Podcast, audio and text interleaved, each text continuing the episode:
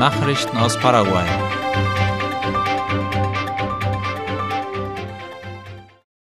Senasa und Zen wollen den Chaco mit Wasser beliefern. Angesichts der Dürre im Chaco haben die staatliche Umweltsanierungsbehörde Senasa, das nationale Notstandssekretariat SEN und das Gesundheitsministerium gemeinsame Schritte vereinbart, um indigene Siedlungen mit Wasser zu beliefern. Wie das Gesundheitsministerium auf seiner Internetseite berichtet, sollen zwei Tankwagen mit je 10.000 Liter Fassungsvermögen zur Verfügung gestellt werden. Sie sollen Wasser in die bedürftigsten Siedlungen bringen. Darüber hinaus hat Senasa Wassertanks aus Glasfaser erworben, die in den Siedlungen aufgestellt werden sollen.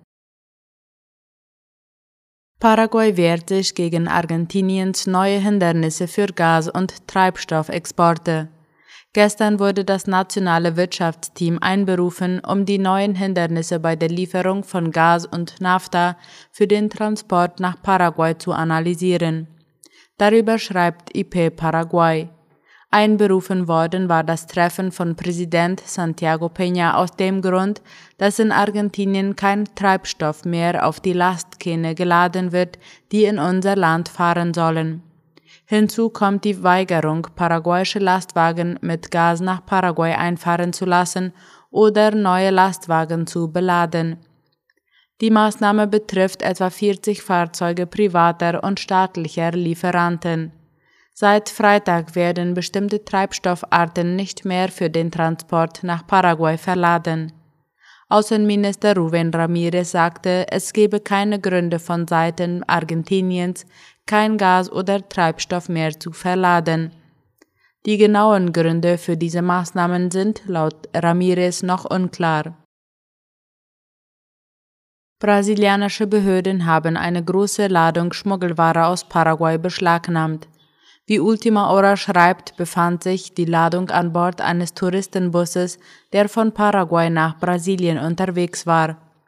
Die Beschlagnahme erfolgte nach einer Kontrolle des Busses mit Kennzeichen aus Sao Paulo am Kontrollpunkt Santa Teresinha de Itaipu, knapp 20 Kilometer von Ciudad del Este entfernt auf brasilianischem Staatsgebiet.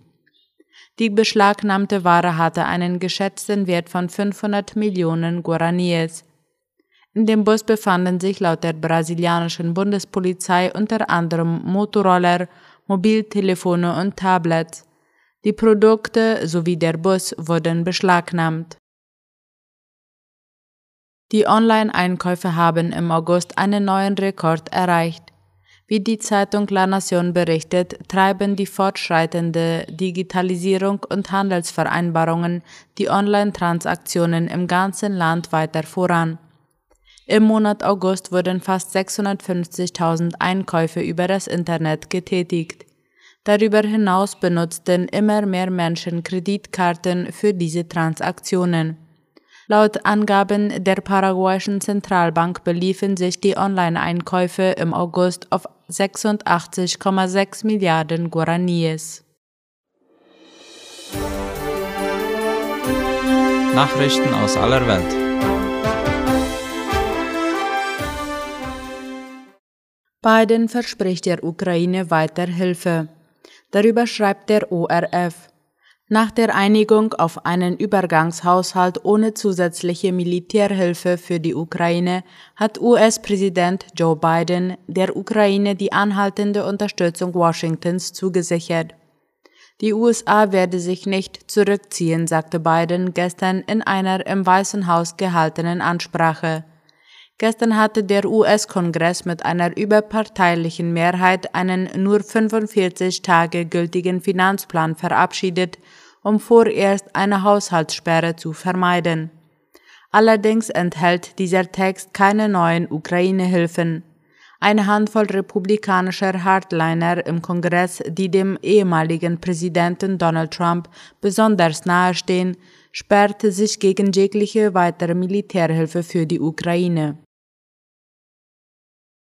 In Kuba lebt ein Großteil der Bevölkerung unterhalb der Armutsgrenze. Der Prozentsatz der Kubaner, die unterhalb der Armutsgrenze leben, ist im letzten Jahr um 11 Prozentpunkte auf 88 Prozent gestiegen. Darüber schreibt Latina Press. Es ist eine der vielen Zahlen, die die Verschlechterung der Lebensbedingungen der Bevölkerung belegen. Dieser Wert geht aus dem Jahresbericht über die Lage der sozialen Situation auf Kuba hervor, der von der kubanischen Beobachtungsstelle für Menschenrechte OCDH mit Sitz in Madrid erstellt und vorgestern in Miami vorgestellt wurde. Der Prozentsatz ergibt sich aus der Summe derjenigen, die das Gefühl haben, dass sie nicht einmal das Nötigste zum Überleben kaufen können, und derjenigen, die sagen, dass sie zwar genug haben, aber nicht genug, um etwas Zusätzliches zu kaufen. Im Jahr 2022 haben die beiden Gruppen bereits die besorgniserregende Zahl von 75 Prozent erreicht, die nun weit überschritten ist. Aber es gibt eine noch schlimmere Statistik, die besagt, dass allein auf der Grundlage des Haushaltseinkommens kaum mehr als zwei Prozent der kubanischen Bevölkerung der Armut entkommen. Chile wird nach den USA der zweitgrößte Batteriemarkt. Darüber schreibt Latina Press. Die Vereinigten Staaten sind seit jeher der größte Energiespeichermarkt in Nord-, Mittel- und Südamerika aber Länder wie Kanada, Mexiko und Chile fördern aktiv die Entwicklung von Energiespeichern und positionieren Chile als zweitgrößten Energiespeichermarkt in Nord- und Südamerika. Das geht aus einer Prognose hervor, die das britische Beratungsunternehmen Interact Analysis stellt. Während die ersten elektrochemischen Energiespeicherprojekte in Chile im Jahr 2009 auf den Markt kamen und sich bis 2022 nur auf etwa 300 Megawatt beliefen, verabschiedete das chilenische Parlament im Oktober 2022 ein Gesetz, das Anreize für die Entwicklung von Energiespeichern und Elektromobilität schafft. Darüber hinaus hat sich die Regierung das Ziel gesetzt, bis 2030 rund 70 Prozent des Gesamtenergieverbrauchs aus erneuerbaren Quellen zu gewinnen. ISV warnt vor Gefahr von Wagner-Wiederbelebung. Westliche Militärexperten sehen in einer Wiederbelebung der russischen Privatarmee Wagner unter Kontrolle des Machtapparats in Moskau eine mögliche neue Bedrohung für die Ukraine. Wagner könnte als geeinte und große Formation mit militärischer Ausrüstung zur Gefahr für die Ukraine werden, hieß es in der jüngsten Analyse des US Think Tank Institute for the Study of War ISV. Darüber informiert der österreichische Rundfunk. Damit müssten frühere Einschätzungen korrigiert werden, dass die Armee nach dem Tod ihres Chefs Jewgeni Prigoschin bei einem Flugzeugabsturz im August keine Gefahr sei. Die ISV-Experten verwiesen auf Wagner nahestehende Quellen, laut denen könne etwa auch Prigoschins Sohn Pavel die Führung der Einheiten übernehmen. Pavel Prigoschin soll mit der Nationalgarde verhandeln, die der Präsidialverwaltung untersteht und über eigenes Gerät verfügt. Luftangriffe und Razzien nach Anschlag in der Türkei. Einen Tag nach dem Anschlag auf das Innenministerium geht die Türkei massiv gegen PKK-Kämpfer und ihre Unterstützer vor. In der Nacht durchsuchen sie Wohnungen von Verdächtigen im Nordwesten des Landes, wie die Tagesschau schreibt. Laut Meldung der Regierung seien 20 Personen festgenommen worden, hieß es darunter Kommunalpolitiker der kurdischen Partei HDP. Diese wiederum spricht von widerrechtlichen Festnahmen. Die Regierung sieht die HDP als politischen Arm der terroristischen PKK. Die Aktion habe sich gegen Unterstützer der PKK gerichtet, hieß es. Schon am Abend kamen Meldungen über Aktionen der türkischen Luftwaffe im Nordirak.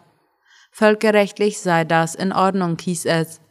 Das Ministerium beruft sich auf Artikel 51 der UNO-Charta, dem Recht auf Selbstverteidigung.